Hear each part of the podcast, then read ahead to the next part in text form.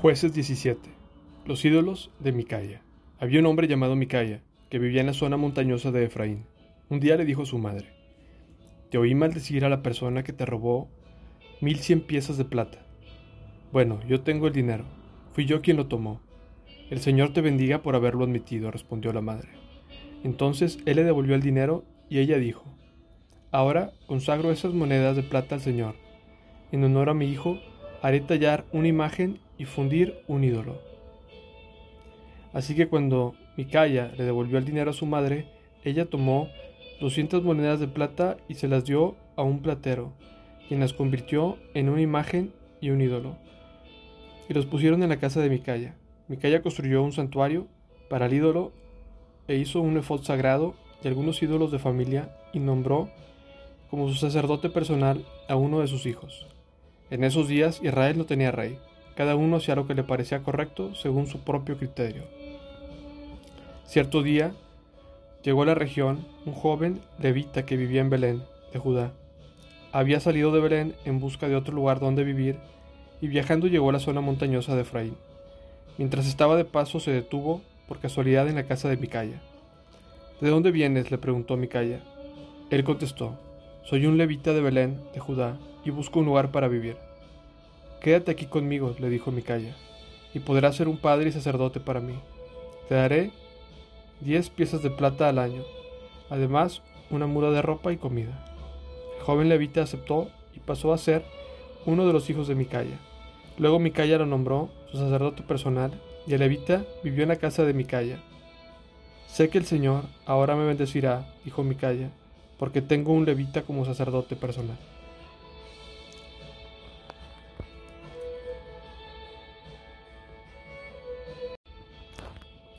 Jueces 18. Idolatría en la tribu de Dan.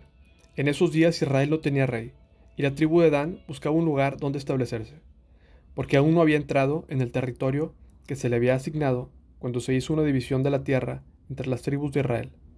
Así que los hombres de Dan escogieron de entre sus clanes cinco guerreros competentes de las ciudades de Sora y Estaol para que exploraran algún territorio donde la tribu pudiera establecerse. Cuando los guerreros llegaron a la zona montañosa de Efraín, entraron en la casa de Micaya y ahí pasaron la noche. Estando en la casa de Micaya reconocieron el acento del joven levita, así que se le acercaron y le preguntaron, ¿Quién te trajo aquí? ¿Qué haces en este lugar? ¿Por qué estás aquí? Él les contó su acuerdo con Micaya, quien lo había contratado como su sacerdote personal. Entonces ellos dijeron, pregúntele a Dios si nuestro viaje tendrá éxito. Vayan en paz, respondió el sacerdote, porque el Señor estará vigilando el camino por donde van. Así que los cinco hombres siguieron hasta la ciudad de Lais, donde vieron que los habitantes llevaban una vida despreocupada, igual que los idóneos, eran pacíficos y vivían seguros. También eran ricos, porque su tierra era muy fértil. Además vivían a gran distancia de Sidón y no tenían ningún aliado cerca. Cuando los hombres regresaron a Sora y Estaol, sus parientes les preguntaron qué encontraron. Los hombres les contestaron, Vamos, ataquémoslos. Hemos visto la tierra y es muy buena. ¿Qué esperan? No duden en ir y tomar posesión de ella. Cuando lleguen, verán que los habitantes llevan una vida despreocupada. Dios nos ha dado el territorio espacioso y fértil. No careceré de nada. Entonces 700 hombres de la tribu de Dan salieron de Sora y Estaol, armados para la guerra. Acamparon en un lugar situado al occidente de Kirat Jeraim, en Judá. Por eso, hasta el día de hoy se llama Man Dan. Desde ahí siguieron hasta la zona montañosa de Efraín y llegaron a la casa de Micaya. Los cinco hombres que habían explorado la tierra alrededor de Lais les explicaron a los demás.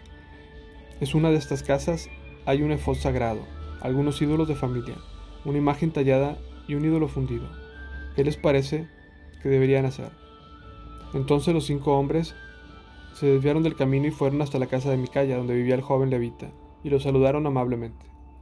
Mientras los 600 guerreros armados de la tribu de Dan vigilaban la entrada de la puerta. Los cinco espías entraron al santuario y tomaron la imagen tallada del efod sagrado, los ídolos de la familia y el ídolo fundido. Ahora bien, el sacerdote también estaba en la puerta con los 700 guerreros armados. Cuando el sacerdote vio los hombres se llevaban todos los objetos sagrados del santuario de Micaya, les dijo, ¿qué hacen? Cállate y ven con nosotros, le dijeron. Sé un padre y sacerdote para nosotros. ¿Acaso no es mejor ser el sacerdote de toda una tribu y clan de Israel que en la casa de un solo hombre? Entonces el joven sacerdote estuvo más dispuesto a ir con ellos y se llevó consigo el efod sagrado y los ídolos de la familia y la imagen tallada. El grupo dio la vuelta y siguió su viaje con sus hijos, el ganado, las posesiones al frente. Cuando los de la tribu de Dan estaban ya bastante lejos de la casa de Micaya, los vecinos de Micaya salieron a preguntar, a perseguirlos. Estaban gritando cuando los alcanzaron. Entonces los hombres de Dan se dieron la vuelta y dijeron a Micaya, ¿qué pasa? ¿Por qué has reunido estos hombres y los persiguen de esa forma? ¿Cómo me preguntan qué pasa? contestó Micaya. Ustedes se han llevado todos los dioses que yo hice y a mi sacerdote, y no me queda nada. Los hombres de Dan le dijeron, Ten cuidado con lo que dices, porque aquí hay un unos hombres de mal genio que podrán enojarse y matarte, a ti y a tu familia. Así que los hombres de Dan siguieron su camino. Cuando Micaya vio que eran demasiados para atacarlos, dio la vuelta y regresó a su casa. Luego los hombres de Dan, conocidos los de Micaya y su sacerdote, llegaron a la ciudad de Laes, donde los habitantes eran pacíficos y vivían seguros. Entonces los atacaron con espadas y quemaron la ciudad hasta reducirla en cenizas. No hubo quien rescatara a los habitantes porque vivían a una gran distancia de Sidón y no tenían aliados cerca. Esto sucedió en el valle cerca de Bet Después la gente de la tribu de Dan reconstruyó la ciudad para vivir ahí, y le cambiaron el nombre, la llamaron Dan, en honor a su antepasado, el hijo de Israel, aunque originalmente la ciudad se llamaba Lais. Luego colocaron la imagen tallada y nombraron como sacerdote a Jonatán, hijo de Gerson, hijo de Moisés. Los miembros de esa familia continuaron siendo sacerdotes por la tribu de Dan hasta el tiempo del destierro. Así que la tribu de Dan rindió culto a la imagen tallada de Micaya todo el tiempo que el tabernáculo de Dios permaneció en Silo.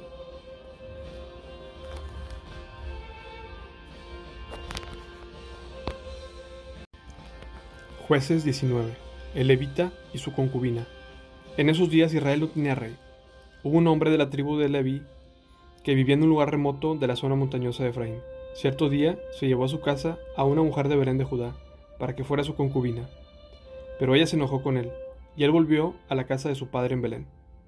Unos cuatro meses después, su marido viajó a Belén para hablar personalmente con ella y convencerla de que regresara. Llevó consigo un siervo, un par de burros, cuando llegó a la casa del padre, éste lo vio y le dio la bienvenida. Su suegro, el padre de la joven, insistió en que se quedara por un tiempo, así que pasó allí tres días, comiendo, bebiendo y durmiendo. Al cuarto día, el hombre se levantó temprano y estaba listo para partir, pero el padre de la joven le dijo a su yerno, Come algo antes de irte. Así que los dos hombres se sentaron a comer y beber juntos. Luego el padre de la joven le dijo, Quédate por favor otra noche y diviértete. El hombre se levantó para irse, pero su suegro siguió insistiendo en que se quedara. Así, al final se y pasó allí otra noche. La mañana del quinto día el hombre se levantó temprano nuevamente, listo para partir, pero una vez más el padre de la joven le dijo, come algo, después podrás irte esta tarde. Así que pasaron otro día de festejo. Más tarde, mientras el hombre, su concubina y el siervo se preparaban para marcharse, el suegro le dijo, mira, está atardeciendo, quédate esta noche y diviértete, mañana podrás levantarte temprano y marcharte.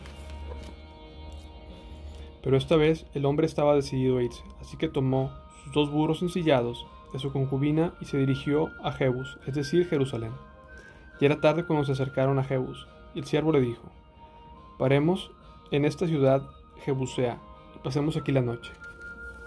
No, le dijo su amo, no podemos quedarnos en esta ciudad extranjera donde no hay israelitas. Seguiremos, en cambio, hasta Gibea. Vamos, tratemos de, llegar hasta Gibea o Rama. Pasemos la noche en una de esas ciudades. Así que siguieron adelante. El sol se ponía cuando llegaron a Gibea, y una ciudad situada en Benjamín, y se detuvieron allí para pasar la noche. Descansaron en la plaza de la ciudad, pero nadie los invitó a su casa para pasar la noche. Esa noche un anciano regresaba a su hogar después del trabajo en los campos. Era de la zona montañosa de Efraín, pero vivía en Gibea, donde la gente era de la tribu de Benjamín. Cuando vio a los viajeros sentados en la plaza de la ciudad, les preguntó de dónde venían y hacia dónde iban. Regresamos a Belén, en Judá, le contestó el hombre, y vamos hacia una zona remota de la región montañosa de Efraín, donde yo vivo. Bajé a Belén y ahora voy de regreso a mi hogar, pero nadie nos ha invitado a su casa para pasar la noche. Aunque traemos todo lo que necesitamos, tenemos paja y forraje para nuestros burros y bastante pan y vino para nosotros. Serán bienvenidos en mi casa, les dijo el anciano. Yo les daré todo lo que pudiera faltarles, pero no se les ocurra pasar la noche en la plaza. Entonces se los llevó a su casa y les dio alimento a los burros. Después de lavarse los pies, comieron y bebieron juntos. Mientras disfrutaban el momento, un grupo de alborotadores de la ciudad rodeó la casa. Comenzaron a golpear la puerta y gritar al anciano. Saca al hombre que se hospeda contigo para que podamos tener sexo con él. Entonces el anciano salió para hablar con ellos. No, hermanos míos, no hagan algo tan perverso, pues este hombre es el huésped de mi casa y semejante acto será vergonzoso. Miren, llévense a mi hija virgen y la concubina de este hombre. Dios se la sacaré y ustedes podrán abusar de ellas y hacer lo que quieran, pero no cometan semejante vergüenza contra este hombre. Sin embargo, ellos no le hicieron caso. Entonces el levita tomó a su concubina y la empujó por la puerta. Los hombres en la ciudad abusaron de ella toda la noche, violándola uno por uno hasta la mañana. Finalmente al amanecer la soltaron. Cuando ya amanecía, la mujer regresó a casa, donde estaba hospedado su esposo, y se desplomó en la puerta de la casa, y permaneció allí hasta que hubo luz. Cuando su esposo abrió la puerta para salir, allí encontró a su concubina tirada, con las manos en el umbral. Levántate, vámonos, le dijo, pero no hubo respuesta. Entonces subió el cuerpo de la mujer a su burro y se le llevó a casa. Cuando llegó a casa, tomó un cuchillo y cortó el cuerpo de su concubina en doce pedazos. Después envió un pedazo a cada tribu por todo el territorio de Israel. Todos los que lo veían exclamaban, en todo este tiempo desde que Israel salió de Egipto, nunca se había cometido un crimen tan horrible. Pensémoslo bien. ¿Qué vamos a hacer? ¿Quién lo denunciará?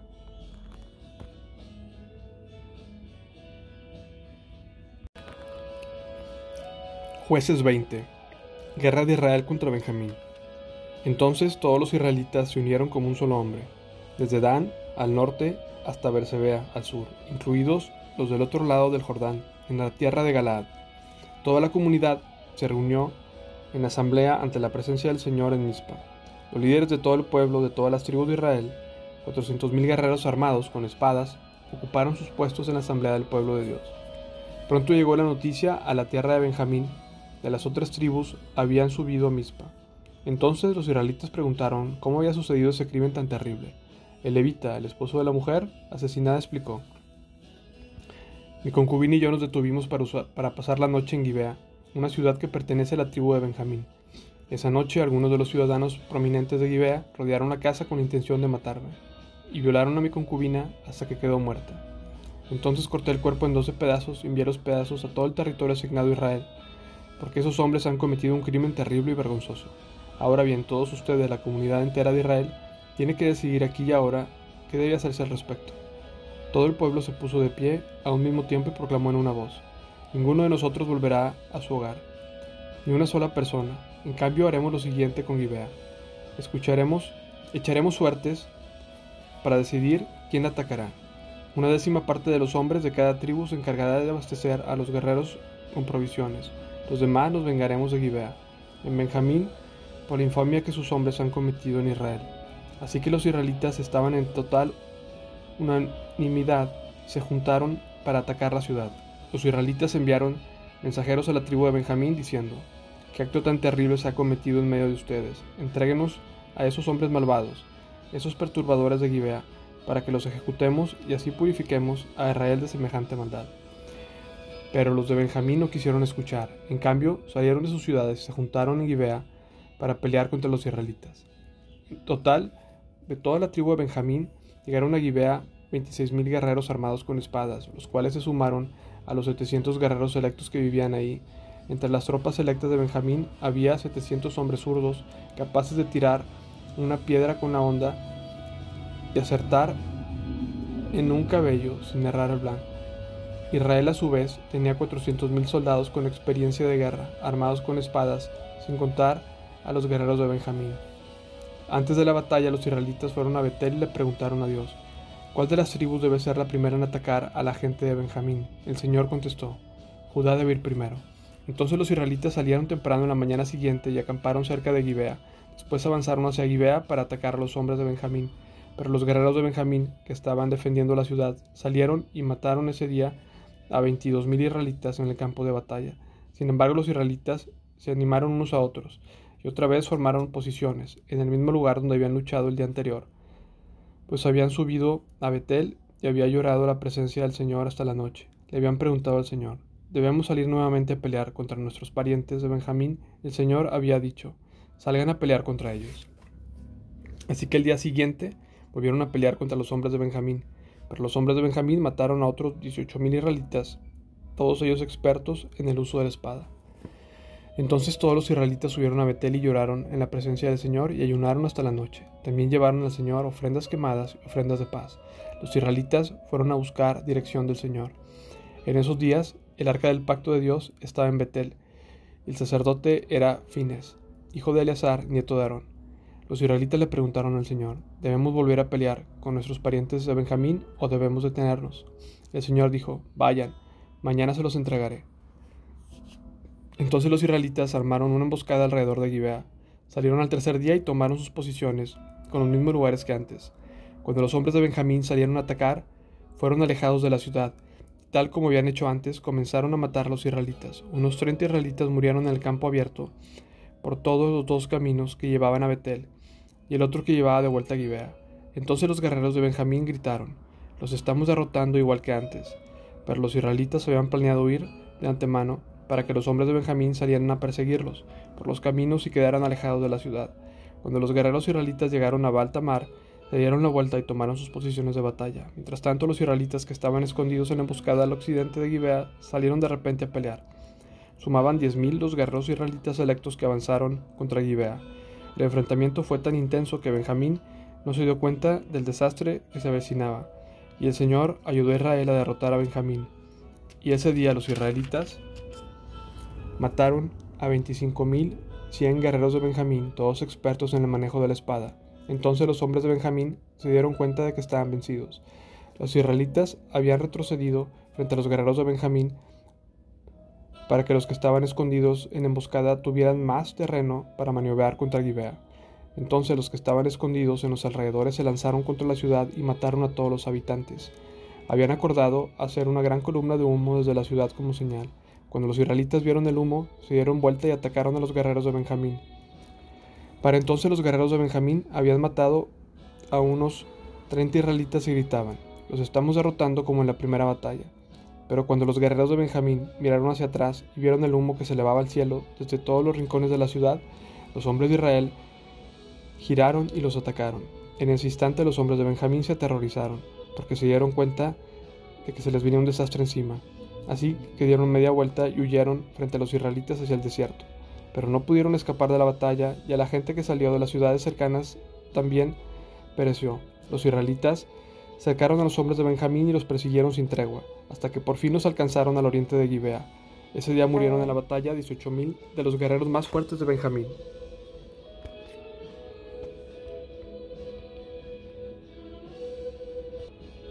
Los sobrevivientes huyeron al desierto, hacia la roca de Rimón, pero Israel mató a cinco mil de ellos a lo largo del camino. Los israelitas continuaron persiguiéndolos hasta que mataron a otros dos mil cerca de Gidón. Ese día la tribu de Benjamín perdió 25.000 guerreros fuertes armados con espada, y quedaron solo 600 hombres, quienes escaparon de la roca de Rimón, donde vivieron durante cuatro meses. Entonces los israelitas regresaron al territorio de Benjamín y en todas las ciudades masacraron a todo ser viviente, la gente, a los animales, a todo lo que encontraron. También quemaron por completo todas las ciudades por las que pasaron.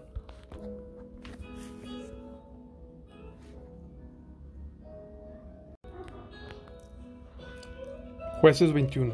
Esposas para Benjamín.